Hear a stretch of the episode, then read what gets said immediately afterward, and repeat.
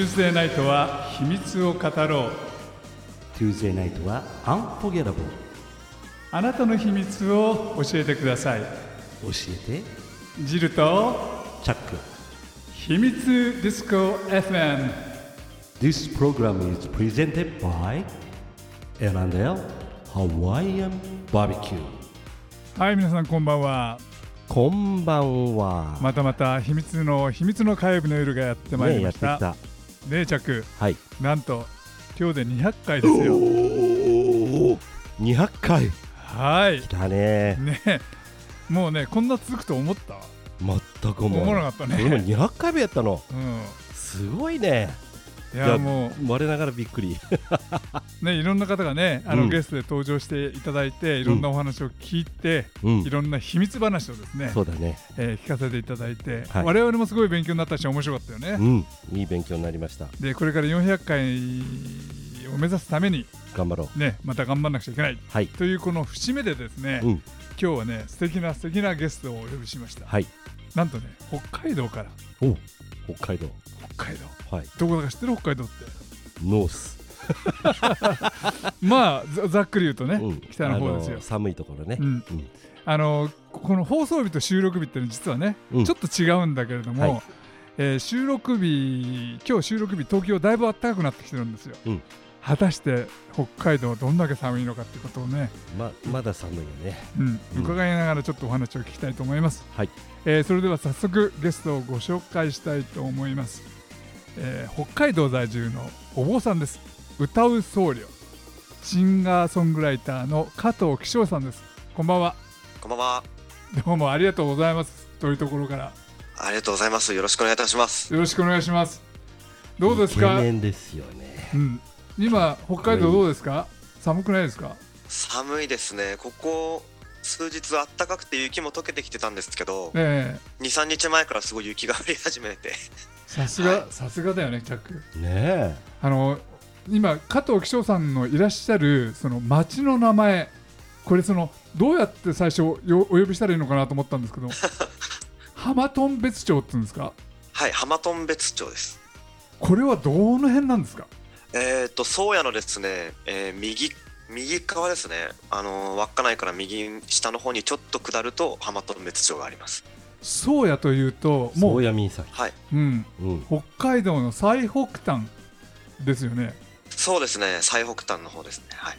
うわーそれは寒い。もっと言うと網走に近いって感じ？いやいや網走よりももっともっと来たもっとあの北ですよねきっと。うん。網走とはまたちょっと違うところだと思いますけど。あの変な話なんですけども今年の真冬ってどうだったんですか、あの、今年の冬はですね、うん。まあ、例年に比べるとそんなに寒くなかったかなっていう感じなんですけど、はい。あのそのせいなのかわからないんですけど、あったかかったからか、あのすごい湿気の多い重たい雪が降りまして、あはい、ー逆に厄介ですねそういうのもね。そうですね、いつもはサラサラした雪だったんですけど、一回ものすごい重たい雪がたくさん降って、道が 塞がれてしまって大変でした。うわ。なるほどね。これもまたあの修行の一つですね。そうですね、うん。そういった意味であの住んでる人皆さん修行されてるという。ね本当そうですね。でも岸尾さんはねずっと東京でねシンガーソングライターの活動をされてたんですよね。そうですね、うん。はい、していました。ちょっとどんなご活動をされてたのかってことをご紹介いただけますか？はい、えっ、と、永平寺にて修行が終わって、はいでその後東京に出てきました。で、東京で路上ライブを重ねていって、ライブハウスでライブをすることが増えて、えーファンを少しずつ集めてワンマンライブなど、うんえー何回かさせていただきました。岸尾さんがその道で歌ってたっていうのはねあの東京の人たち結構有名ですよねそうですね、かなり歌ってましたね。ねもう涙流しながら聞いてたっていう話をね私は聞いたことありますよ。結構泣かれる方は多かったですね。はいもう。すごい。あの YouTube もねおやりになれてますよね。やってます、はい。もうぜひねラジオ聞いてる方ねうん。チャックもだけども岸尾さんのうん。歌を一回聞いてみてくださいよ。うん。聞く。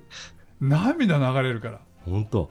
うん、素晴らしい。もうだって気象という名前自体が素晴らしいじゃないそうですよ。かっこいい。そうですかっよ、こいいですよ。うん、漢字の画数が多くてちょっと書けないっていうとこいやろがある。ー余計僕書けないじゃないですかそしたら。あのそもそもそのお坊さんでありながらシンガーソングライターましてやその路上ライブから始まったっていうのはどういう、はい。その経緯なんですか？えー これはすごくあのー昨日もまた別の収録がありましてその時も話させていただいたんですけども、え。あのー全然帰るつもりはなかったんですよ。あ北海道に？そうですね。まあ、うん。こここだけの話というかまあそう今だから言えるんですけど、うん。その東京で音楽やるって単価切ってたのではい。あのー修行終わった後もそんなにこう音楽をやりたいっていう気持ちの方が強くて東京に出たんですけどえ やっぱりあの修行に行ったことによってちょっとあのーまあ住職である父の苦労が分かったりとかあのお寺のありがたみみたいのをすごいひしひし感じる時間が増えてえはいあ素晴らしい、ですねそれもだって岸尾さん行ったお寺が永平寺でしょ？はい。永平寺っていうと曹洞宗曹洞宗でしたっけ？そうです。あの大本山永平寺っていうねと,、はい。とんでもないその歴史があるお寺じゃないですか。そうですね、うん。すごく歴史が長くて修行が大変厳しいことで有名ですね。あの実は僕も冬真冬にですね行ったことがあるんです、一度。えー、修行しに？冬のマジ？いやいや修行じゃなくてあの観光で観光客でね。観光客でね、真冬で行ったんですがあの長い階段があるじゃないですか、永平寺の中に。ああります。はい。あの板の間の階段をお坊さんたちはみんな裸足で真冬の寒い時に裸足で歩いてるんですよね。そうですね。裸足であのスリッパはあるんですけども、ええ。あの旅みたいな形してるあの足がもろ出しのスリッパです。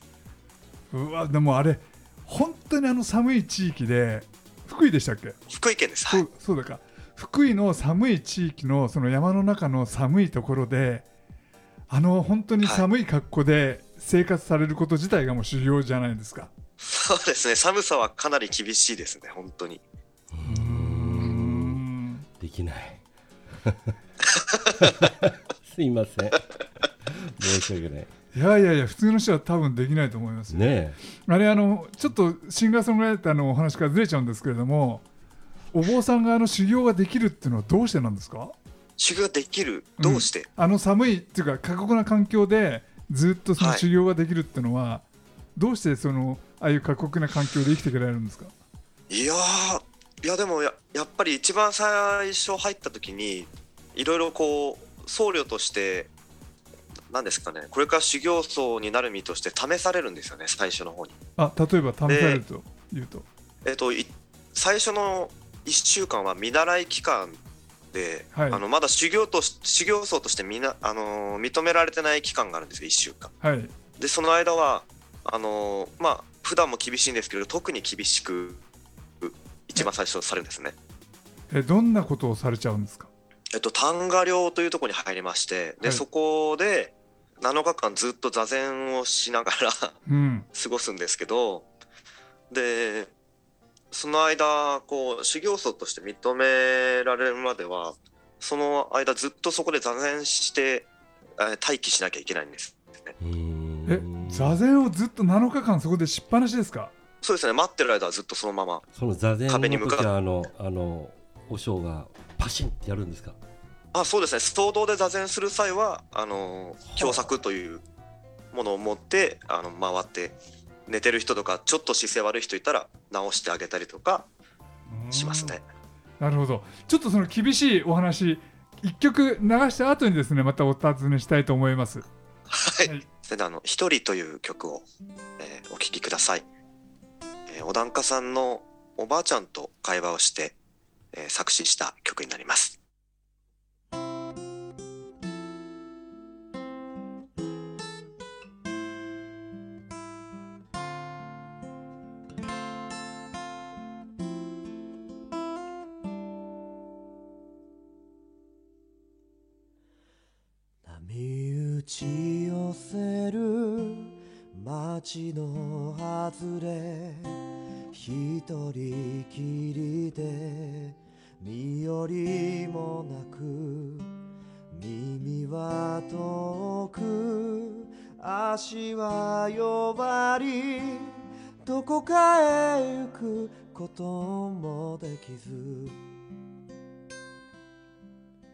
子供は都会に行ったきり顔も見せずテレビ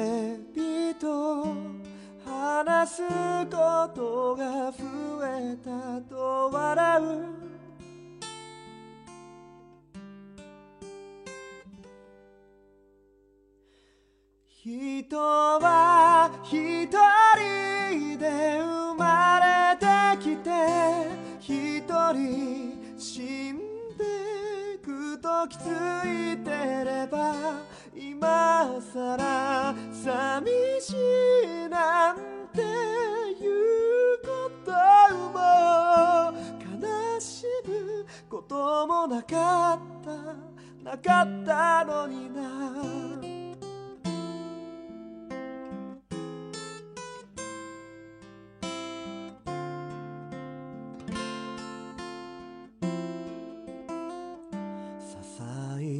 なことが噂になる人の少ない小さな町関わることは来づらいもの互いの首絞め合ってる。誰にも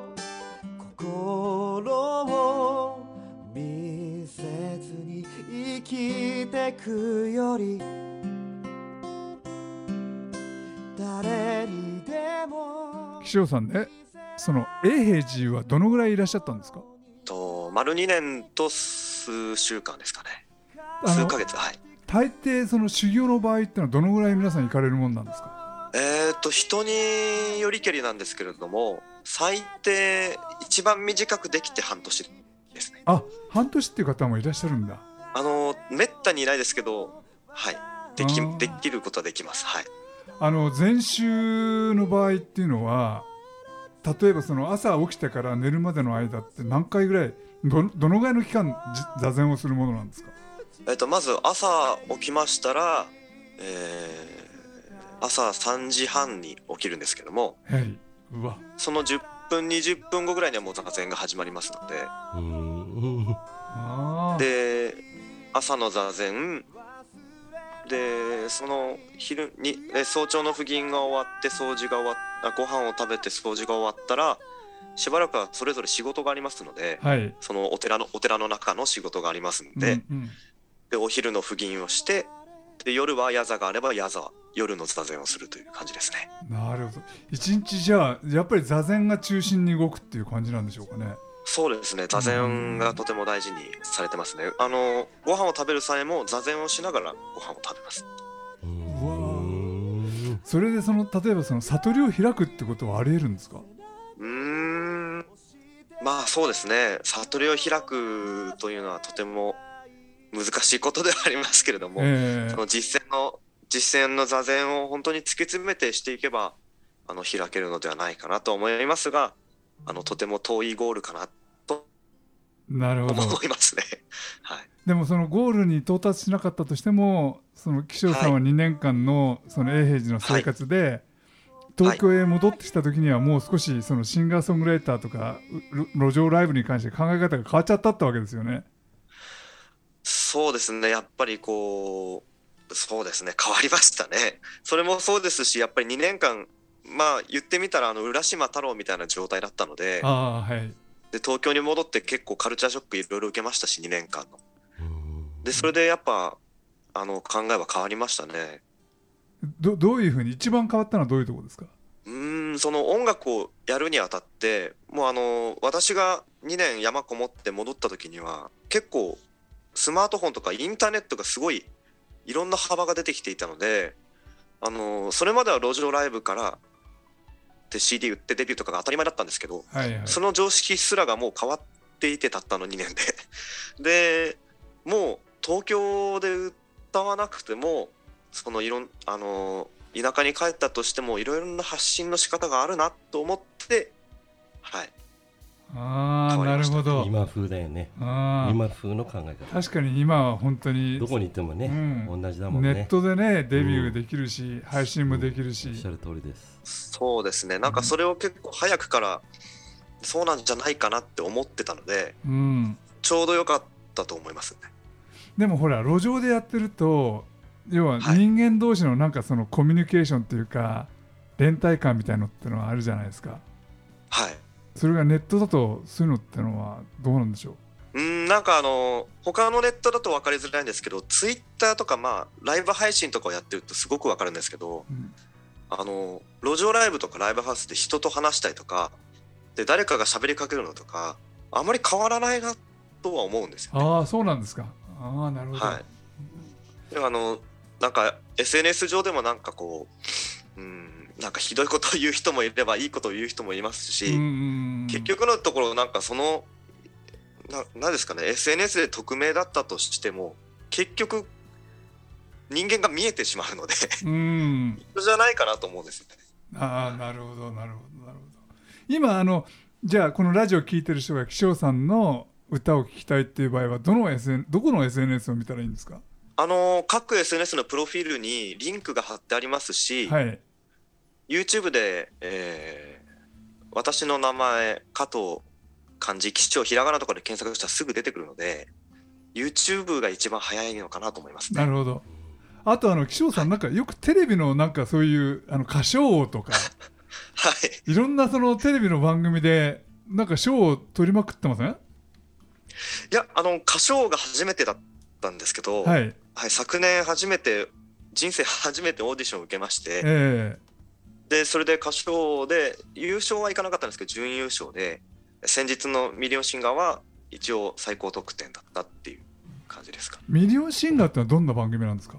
えっ、と要はなんかまあちょっと、うん、難しい番組だったんですけどもその私が出た企画はなんか本人を超えるみたいなうん。感じの企画で、はい。あのカバーをちょっとなんですかね本人本人を超えるようにあのイメージして歌ってえー100点満点中500点5人審査員がいまして500点取ってえでその100点それぞれ出せるんですけど101点まで出せるんですよ審査員ー、はあはあはあはい。なので500点満点プラス誰か101点出したら100にあの501点っていうことで満点を超えるっていうことで本人超えという。うーん。うん。ええ気象さんは満点を超えたわけですか？いや、えー、2点3点か2点足らずでしたね。うわでもそれでもほとんどの人が100点を入れたってことですよね。そうですね。100点100点100点9999だったぐらいだと思います。うん。あでもそれちょっとこの野郎と思いますね。全然あの私はあの玉置浩二さん歌ったんですけどええ。いや玉置浩二さんを超えるのは無理だなってちょっと心の中ではずっと思ってたのであの若い時のデビュー当時の玉置さんをイメージして歌ったんです。ねああなるほど。うんはい。えでもね私ねそれあの実は見たんですけれども完璧に玉木さんを超えてたと思いますよ、それは本当にいやそんなそんなことは、うんあのありえないのではい。あのエエロかったですよ。こうお坊さんにこういうこと言うのもなんなんですけどすごくエエロかったですよあの歌はそれはあの玉置浩二さんがあのセクシーだからそれをあの取り入れたので そう聞こえるんだと。思いあます。ーもうすすはい、すごいですね。やっぱりねあのなんかそのお坊さんワールドを変えていくって感じがして。ね。いやでもそうですね。でも結局のところそういったどんな曲だったとしてもこう救われる方っていると思いますので、はいはいそうですね、はい。うんなるほどなるほど、そう思います。うん、これからはどういう活動をされるご予定なんですか？そうですね。私はあのとにかく地元に帰ってきて思ったのはこう地元をもっと認知してほしいなっていうのを強く思いまして、はい。で年々地元がすごい田舎なので人が減っていったりとか人手不足なんですね。うんうんなので、あのー今コロナ禍で地元の人もこうあまり街も発展してないので楽しみがないっていうので、あのーじゃあお年寄りでも見るテレビだったらみんな見るかなと思って、はい、テレビとか出始め出ようと思ったので。えなのでそういったこう地元を盛り上がれたりとかこうお寺をちょっとでも私がこうお坊さんだけれど歌歌ってるっていうのを窓口にしてこうお寺にちょっと興味出たりしてくれたら嬉しいなって思う気持ちですね。はい、なるほど。例えばその、えっと、キリスト教だと賛美歌みたいなものがあって、はい。歌と宗教がくっついてるじゃないですか、はい、仏教っていうのはどちらかというとお経だからその歌っていう感じではなくてはい、エンターテインメント性がそれほど高くないような気がするんですけども。一応護衛歌という梅花流英参加という、はい、あのお経に節をつけたものはあるんですよ。あそうなんですか。へえあるんあるんですけど、うん。あのゴスペルみたいな感じではないので、まあ、広まりづらいし認知されてないんではないかなと思いますし、うんあのそれこそあのこれ花祭り近くに放映放送されますね。はいはいで豪誕会っていうんですけどそのお誕生日お釈迦様のお誕生日の日にする法要の時なんかはその護衛歌をおばあちゃんたちが唱えたりするんですよ。それはどんな感じの歌なんですか？えっ、とこれはちょっと私はあのちゃんと習ってはいないんですけどえちょっと緩やかな感じでうーんなんですかね。みんなで唱えるどんな感じですかね。心の闇をみたいななんかこうちょっと緩やかな感じ。でもお経とはやっぱり違いますねそれ。節がついてるんですよ。かなり。うん。なるほど。これをそうですね一般的に普及させるってなると結構曲調を変えたりとかしないと難しいんじゃないかなと思いますね。なるほどちょっとじゃあその続きをですねもう一曲挟んでからお尋ねしたいと思います、それでは「幸福」という曲をお聴きください。えーこちらは、えー東日本大震災をテーマに作った曲です。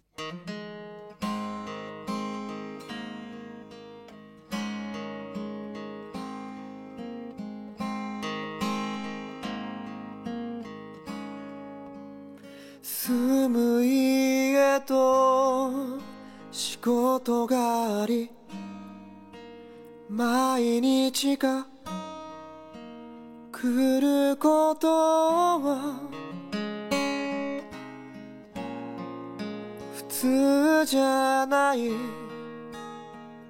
幸せ。家族がいること仲間がいること喧嘩しても仲直りができること恋をすること大切な人が当たり前に暮らしてゆける場所があること。うー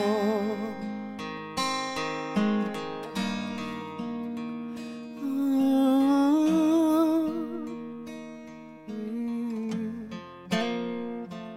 うーん。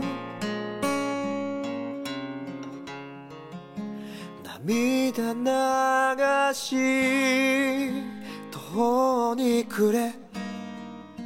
あなたはもう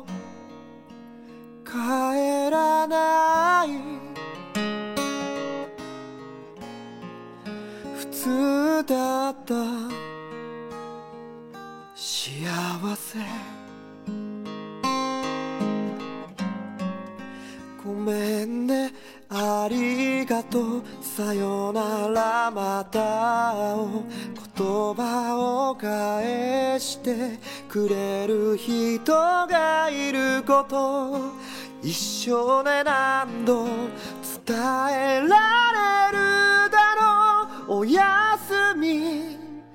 おはよう。おかえり。ただいま。声にしよう。人混みクラクションぶつかる肩。はぐれないように繋いだ手救えなかった命誰かの犠牲の上気づかれる未来。塩さんね。さっきちょっとお話があったその花祭りなんですが、花祭りって一体な、はい。何なんですか？えっと、4月8日にお釈迦様がお生まれになったんですね。でそのお生まれしたことをお祝いするのが花祭りです。なるほど。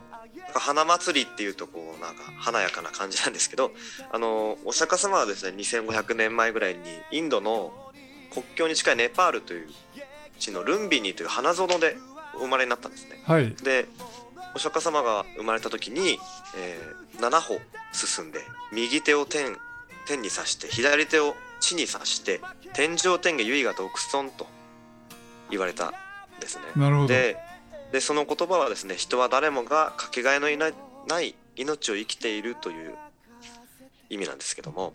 はい。でそのお生まれになった時の上右手で上を指して左手で下を指した銅像を花見堂という、えーそのルンビニの花園を模した、えーちっちゃいなんかおお堂みたいな中にその上と下指したお釈迦様の銅像を置いて、えー甘茶をかけてそれを法要が終わったという飲むというそういった法要ですね。すごいね。甘茶をかけるっていうのはね実は見たことがありますそうですよね、うん。あのーそのお釈迦様が生まれになった時になんか甘露の雨があの降ったという逸話がありますのでああのあ甘い甘い甘いおつゆですね。甘いつゆって書いはい。て甘露、ああなるほど、はい、はい、それが4月の8日お釈迦様のお誕生日だったわけですね。そうですね、うん。結構あのー地方ではやられてるでお子供なんかが来てみんなで甘茶かけてお年寄りもみんな甘茶かけて飲むみたいな感じのことですね。なるほどあのキリスト様のねお誕生日っていうのはなんかみんなでお祝いをするとかっていうのがありますけどもね、うん。仏教って意外と皆さんね知らなかったっはい。ていうところがあるんじゃないでしょうかね。そうですね。なのでもっと華やかにもっと大々的にやってもいいんじゃないかなと思いますね。本当そうですよね。これあの気象さんの歌と、はその例えばお釈迦様のその生き様みたいなねその世界と世界観とっていうのはまた新しい形のそのコラボした歌っていうのもねうん。できたら面白いですね。ね、そうですね。あのなかなか作るのは 難しそうですがもし作れたらすごいあの素晴らしい効果があるのではないかなと思います。はい。あの YouTube で楽しみにしてます、ね、仏教のゴスペル。ですね。うん。あのまだまだあのお尋ねしたいこといっぱいあるんですけど残念ながら時間が来てしまいました。あの今日はね本当に北海道からありがとうございました。ありがとうございました。ありがとうございました。えーお話をお伺いしたのは、えー歌う僧侶、えーお坊さんでありシンガーソングライターである加藤紀章さんでした。どうもありがとうございました。どうもありがとうございました。ありがとうございました。そしてお送りしたのはチャックと、ジルでした。またねー。バイビー。This program is brought to you by エラネハワイアンバーベキュアロハーアロハマハローチャオ Bye.